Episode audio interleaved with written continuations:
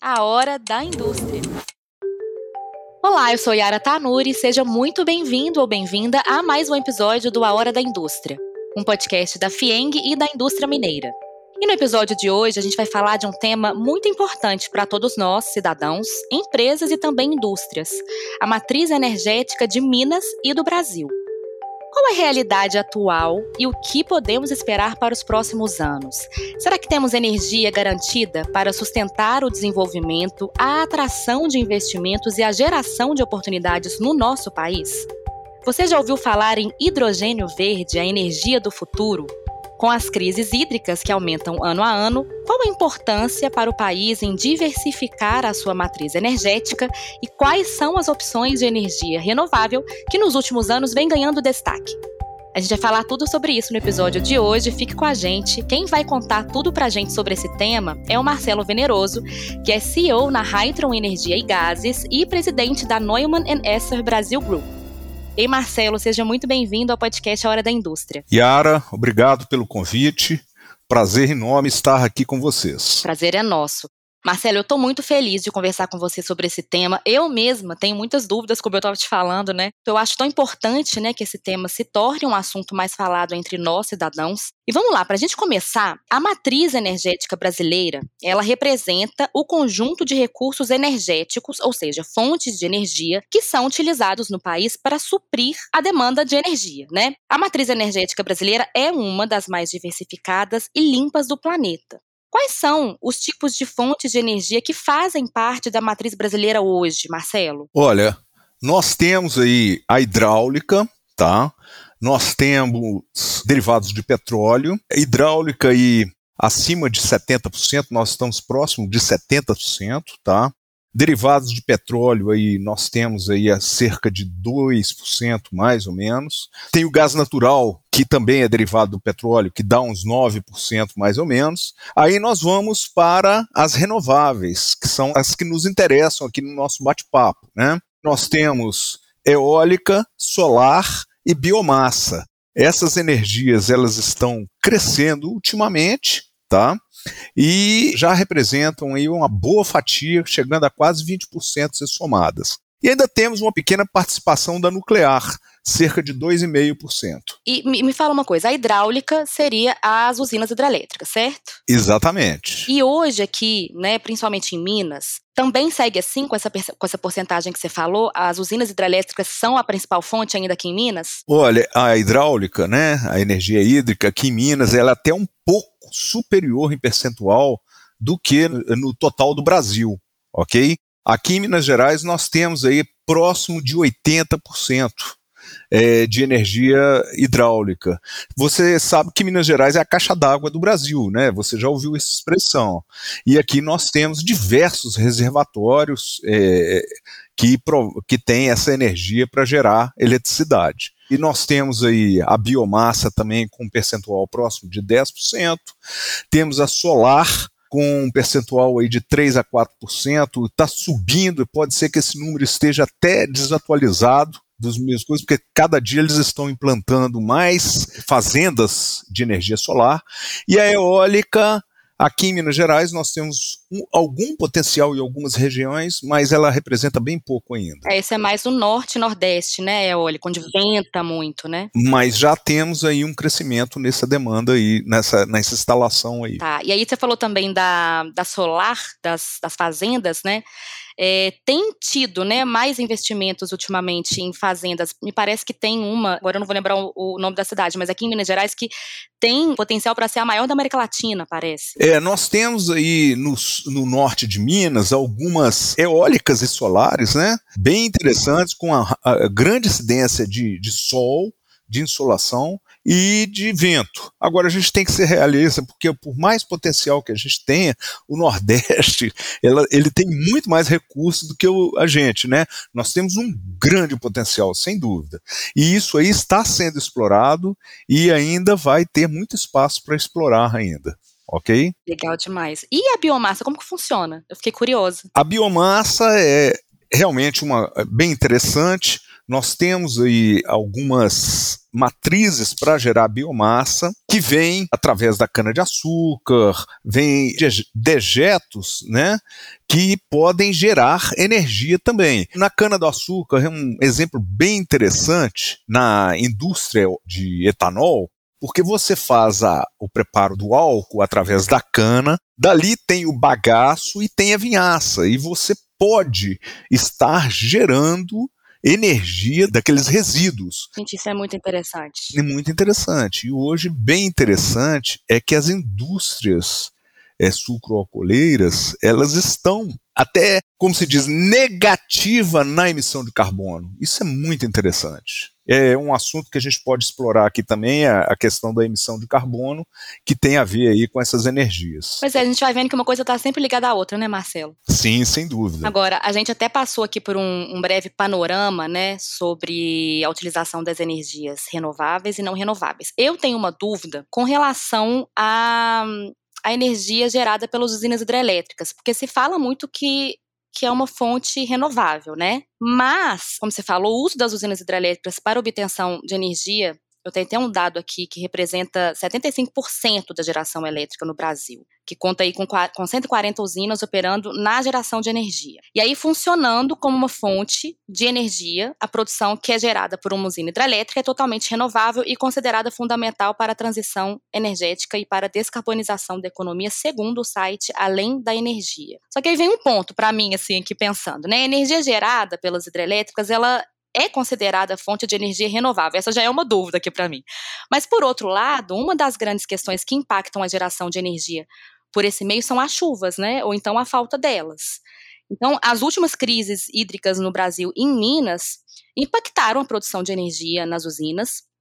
E é uma questão que tem sido levantada em todo o país, né, Marcelo? Em estados que sofrem mais ou menos com essa falta de chuvas, e aí são impactadas também na geração de energia. Como que você enxerga isso, Marcelo? Eu tô com esse pensamento, meu pensamento tá certo? Como que é? É, tá certo e não tá tão certo, né? Assim, uhum. no meu ponto de vista, tá? Pode ter tá, tá. diversos, tá. É, diversos defensores aí de outros pontos de vista. As chuvas, elas são cíclicas, elas podem ter momentos aí de seca ou não, isso aí já é ao longo dos séculos, né? Você tem períodos de maiores é, chuvas e maiores secas, tá? Isso aí, no meu ponto de vista, é, isso acontece. O que acontece realmente, no meu ponto de vista, é que a gente já está esgotado em termos da, do tanto que nós estamos explorando os leitos dos rios. Os reservatórios eles demandam longos espaços de, de área para serem construídos. Às vezes alagados, né? É, exatamente. Então, você tem ali uma questão ambiental que você começa a preferir outras alternativas. E essas alternativas energéticas que vieram ultimamente de forma renovável, elas estão muito atraentes, que são as eólicas, as solares, né? E a, o mesmo caso da biomassa, que você vai aproveitar um, um resíduo né, para você é, gerar energia. Então, está conveniente você ir para esse lado por causa dos impactos do outro lado, tá? E agora nós vamos falar um pouquinho mais na frente sobre o hidrogênio. Você vai ver que o hidrogênio ele vai é uma opção muito interessante para melhorar a utilização de todas essas energias. Ou seja, as energias elas não são concorrentes, elas podem ser complementares. Isso é importante a gente firmar esse conceito. O que eu acho interessante, então, de repente, é que, na verdade, as energias renováveis, além de ser renováveis, elas são sustentáveis, né? Exatamente. Por elas, então, elas serem acabam... renováveis, elas são sustentáveis. E hoje em dia, né, não tem muito como a gente fazer qualquer tipo de coisa ultimamente sem a gente pensar nisso, né? Exatamente. É, o mundo acordou para isso. Esse, isso não é um movimento só no Brasil Nós tivemos aí agora 2021 a COP, né? Onde foi tratado lá, fizeram acordos internacionais. Esses acordos estão vindo há mais de 20 anos sobre ambiente, mas eu acho que nessa última edição é, tomou um vulto um pouco mais acelerado em termos de investir em energias renováveis. Tá, com compromissos aí 2050, 2060, de cuidar das emissões de carbono e do tipo de energia que nós estamos consumindo. Um parêntese é que o Brasil ele já está positivo nessas energias, energias renováveis. Isso é interessante, né? Isso é importante. Mas a gente pode melhorar, tem muito espaço para melhorar, retirar a oportunidade desse problema de energia mundial. É, eu li que além né, do, do Brasil ter uma matriz energética muito diversificada, ainda também tem essa questão de é, ser um dos países que utilizam mais fontes de energia renovável no mundo. Isso é muito legal, né? Sem dúvida. A nossa matriz ela é renovável, basicamente, e nós temos potencial de suprir energia para os outros. Isso é que é muito importante e que eu acho que é a pegada do momento, que nós podemos é, não só olhando a parte energética, mas olhando a cadeia de produção dessas energias, desde o fabricante de, de, equipamentos para se fazer essas energias, a qualificação das pessoas, melhoria do nível técnico, é realmente fazer permear os benefícios dessa onda de energia limpa no mundo. Ah, eu estou muito curiosa para saber mais sobre o hidrogênio verde. Eu li recentemente que o nosso estado, como você já adiantou aí para a gente, pode virar polo de produção, mas não só de produção, também de fornecimento de hidrogênio verde. Conta essa história para a gente, assim, é atualmente o nosso grande potencial? É, na verdade é o seguinte, foi lançado em Minas Gerais o programa Minas do Hidrogênio. Qual que foi a grande pegada para se fazer esse programa? Primeiro, o mundo despertou para o hidrogênio. Primeiro, eu queria dar uma explicação sobre o que é o hidrogênio. O hidrogênio é um gás, é o gás mais leve que se tem na tabela periódica, você já deve ter visto isso em química. Com certeza, mas já esqueci. É, exatamente. E é um gás mais abundante que se tem na atmosfera.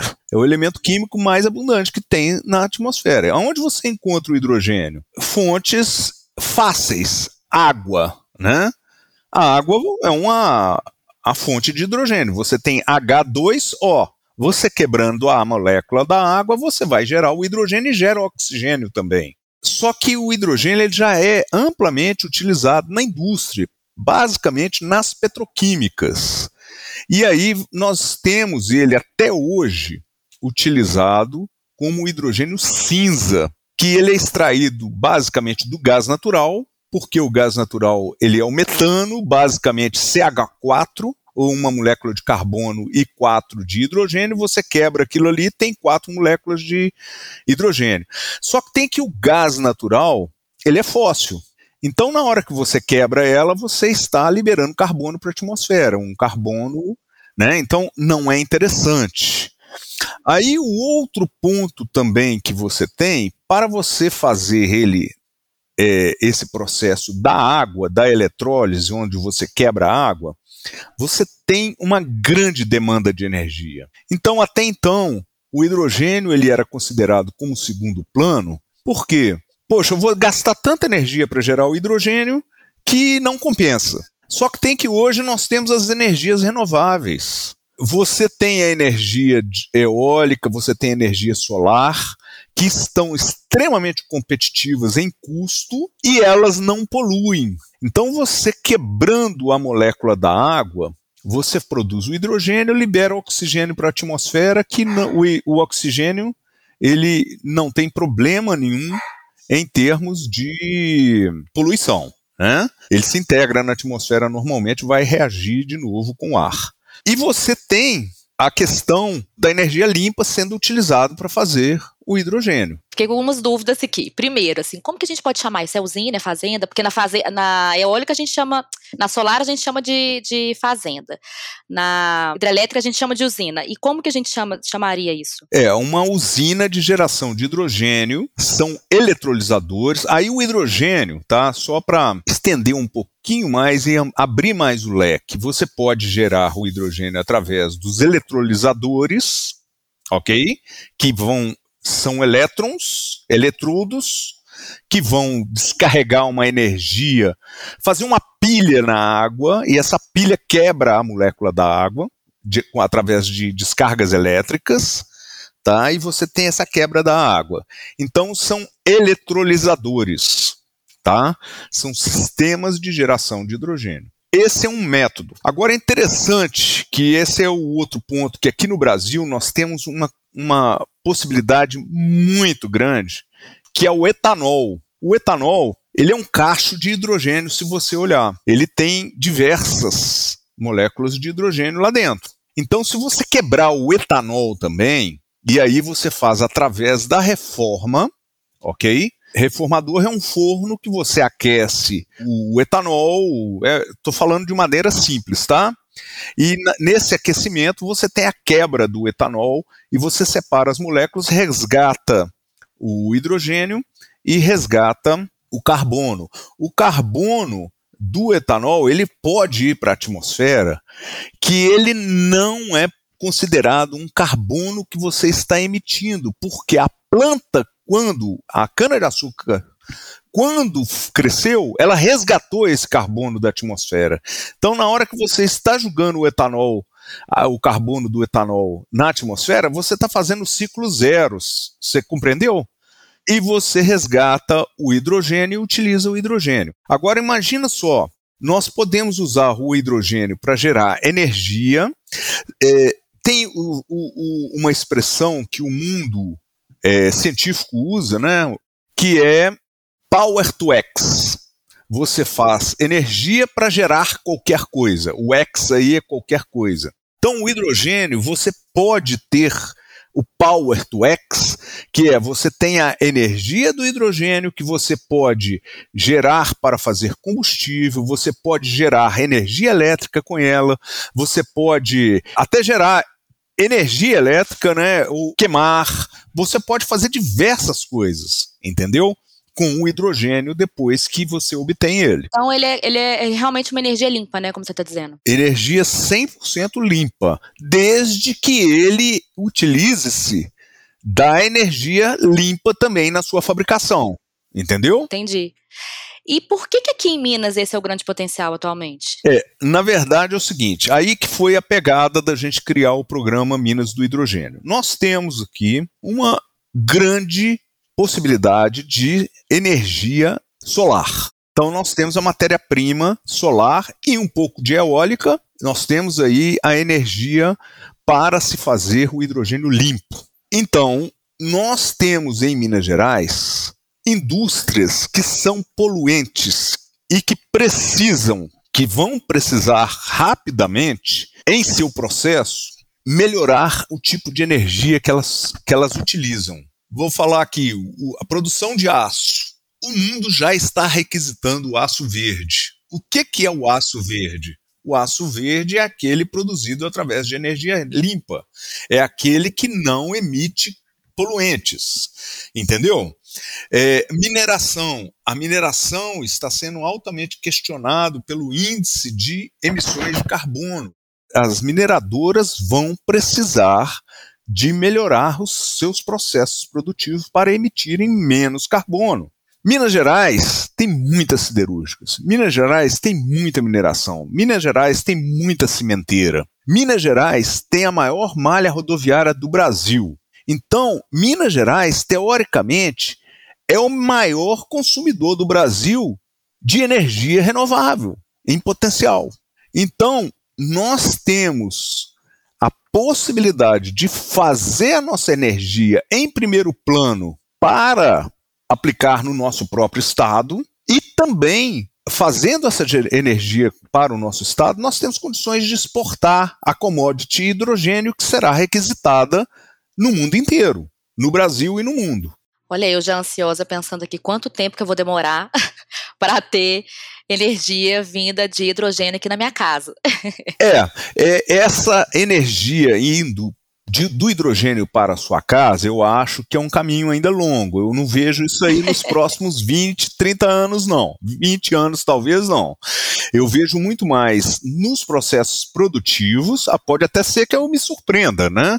Eu vejo é. muito nos processos pro, produtivos. Eu acho que a nossa matriz energética, com certeza, ela será limpa por muitos anos nós temos uma liderança aí da nossa matriz energética mundial, né, em termos de qualidade de energia. Ela vai se manter ainda não vejo aí um horizonte dela declinar desses níveis, mas o hidrogênio ele será muito utilizado em processos industriais no início. Agora, uma coisa que você vai ver o hidrogênio com muito rápido, talvez aqui uns cinco anos, aqui nas nossas ruas, é através dos carros os veículos de hidrogênio. Hoje, para você ter ideia, você tem aí os carros elétricos, inclusive até para você ter ideia também, o carro hidrogênio é um carro elétrico. Te explicando grosseiramente, na hora que você tem o hidrogênio, você tem dentro do seu carro uma fuel cell, que é a, a célula combustível, que você pega o hidrogênio com a molécula de oxigênio, passa e gera eletricidade e o seu carro é elétrico, ok? Ou seja, o seu carro não vai produzir ruído e nem poluente. E o resultado, na hora que você utiliza o hidrogênio, sabe o que, que acontece?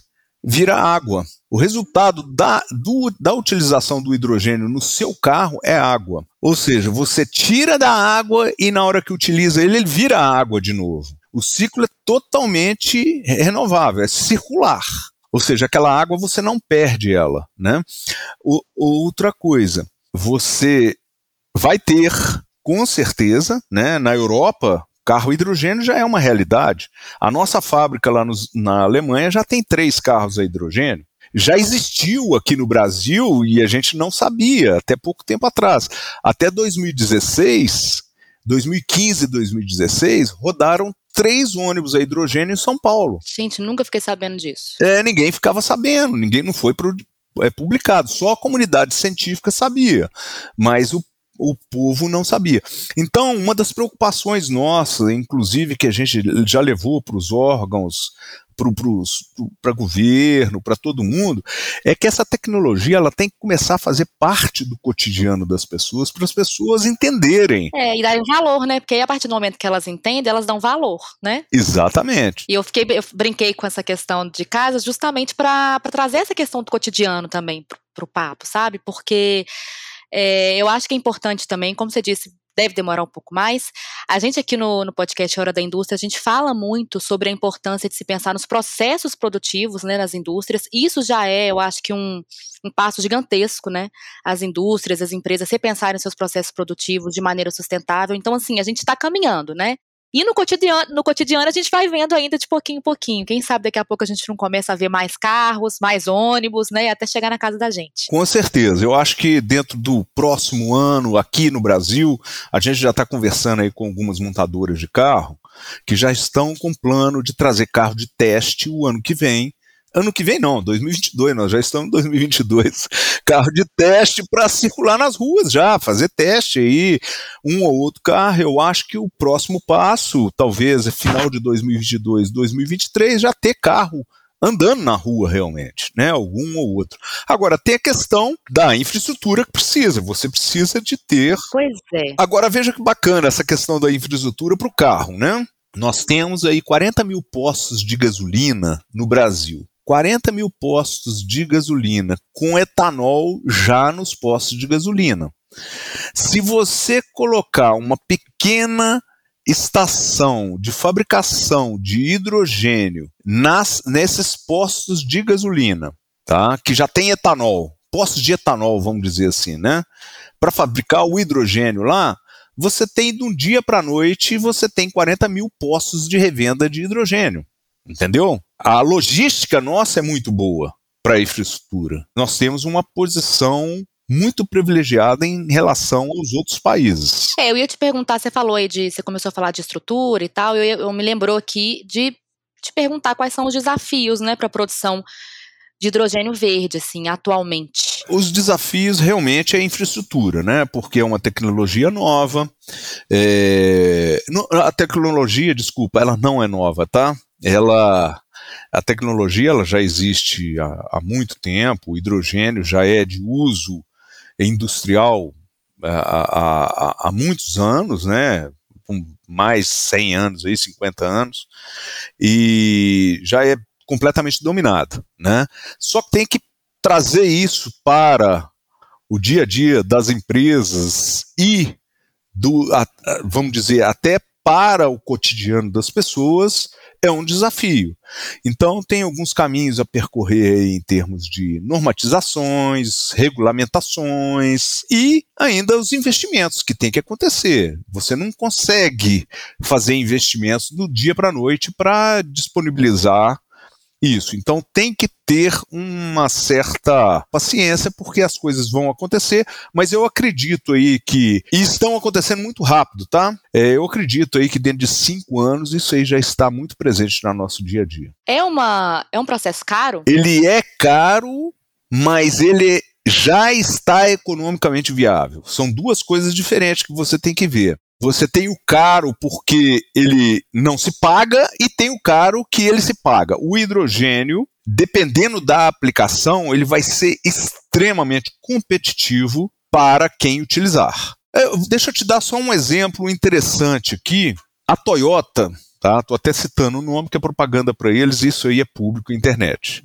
Ela soltou a segunda edição do carro deles a hidrogênio, o Mirai. O Mirai rodou 1.023 quilômetros com 4,5 kg de hidrogênio. 1.023 quilômetros com 4,5 kg. Você fala aí, ah, o hidrogênio vai custar caro. Caro na Europa é 8 dólares, 8 euros que eles estão falando, tá? Se você fizer a conta de 8 euros do hidrogênio, para 4,5 kg e o euro está tá 6,5, né? R$ 6,50, nós estamos falando de 234 reais para rodar mil quilômetros. Ou seja, ele é extremamente competitivo, uhum. entendeu? Agora, há casos que você tem o hidrogênio a 3 dólares e meio, a 3 dólares, dependendo da fonte que você utiliza. Então, e dependendo de onde você vem. E aí que entra complementando lá atrás, Minas Gerais. Um dos, uma das grandes componentes de custo do hidrogênio é a logística, porque o transporte do hidrogênio ele é caro. E se Minas Gerais produzir aqui em Minas Gerais e consumir em Minas Gerais, nós já estamos eliminando uma grande componente de custo, ok? Então essa, esse é um dos fatores competitivos de Minas Gerais. Agora, é, sendo bem realista, Marcelo, para a gente finalizar, você já falou algumas, né, algumas coisas bem importantes sobre isso, mas assim, como que você enxerga aí nos próximos anos a nossa matriz energética? O que, que a gente pode esperar? Existe essa transição aí para o ambientalmente correto, né, que é energia renovável, nós já temos, Brasil e Minas Gerais, é, uma energia bem sustentável, bem renovável. Eu não acredito que a gente vá ter perda desses índices nos próximos anos. Então, o que eu vejo é que esses índices em Minas Gerais eles vão melhorar. Ok?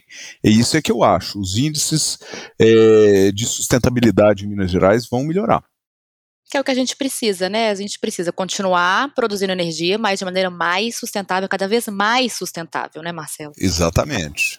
Eu até, só para te complementar aqui, para a gente finalizar, eu li que a produção de energia limpa pelo Brasil é destaque entre os países que compõem os BRICS. O BRICS, né? Brasil, Rússia, África do Sul, Índia e China. Achei isso muito interessante também. Exatamente. A China, ela é altamente poluente, né? Ela, ela, ela não é exemplo para ninguém, porque ela tem uma matriz, inclusive, ela, eu acho que ela está se tornando exemplo pelo esforço que pelo menos eles estão anunciando que eles vão investir em energia limpa massivamente agora. Não deixa de ser um exemplo, né? Acho que todo mundo está aí pensando nisso, não, não adianta só pensar, né? Tem que realmente haver investimentos e, e ação, né? Para que a gente tenha, não só no Brasil, não só em Minas, não só por aqui, mas no mundo todo, essas fontes de energia limpa cada vez mais sendo utilizadas, né? Eu fico, eu fico muito na torcida, sabe, para que a gente seja cada vez mais tecnológico, assim, digamos assim, sabe, em relação a isso mais atualizados. Com certeza. Ô Marcelo, eu quero te agradecer muito pela presença, viu, nesse episódio do podcast Hora da Indústria. Passou super rápido aqui, me senti até numa aula de química. sempre explica de uma maneira muito didática, ficou muito fácil de entender. E eu acho isso muito importante, não só né, para que, as, que as empresas e as indústrias debatam, mas também para que nós, cidadãos, que a gente saiba né, dessas, desses, de todas essas opções, o que, que o Estado tem feito né, para que a gente tenha cada vez mais fontes de energia renovável, porque faz parte da nossa vida, né, Marcelo? Então, queria, quero muito te agradecer, assim, fica o convite para outros episódios. Eu é que agradeço a oportunidade, eu acho que essa levar para é, as, pra, para as pessoas, né, não, é não é só o cidadão comum, não. Eu acho que a gente levar, porque ah, como esse tema do hidrogênio é um tema muito novo, até pessoas aí influentes na, na indústria, pessoas até do meio ener, da energia têm pouco conhecimento disso. E eu acho que é interessante para conscientizar as, conscientizar as indústrias, a população, os órgãos governamentais, que também têm pouco conhecimento desse tipo de energia. É, isso é muito importante. Eu agradeço a oportunidade. Então é isso, eu espero que você tenha gostado do episódio de hoje. Lembrando que a FIENG está no Instagram, arroba FIENGOficial, e você pode acompanhar as notícias também pelo portal da entidade no www.fieng.com.br.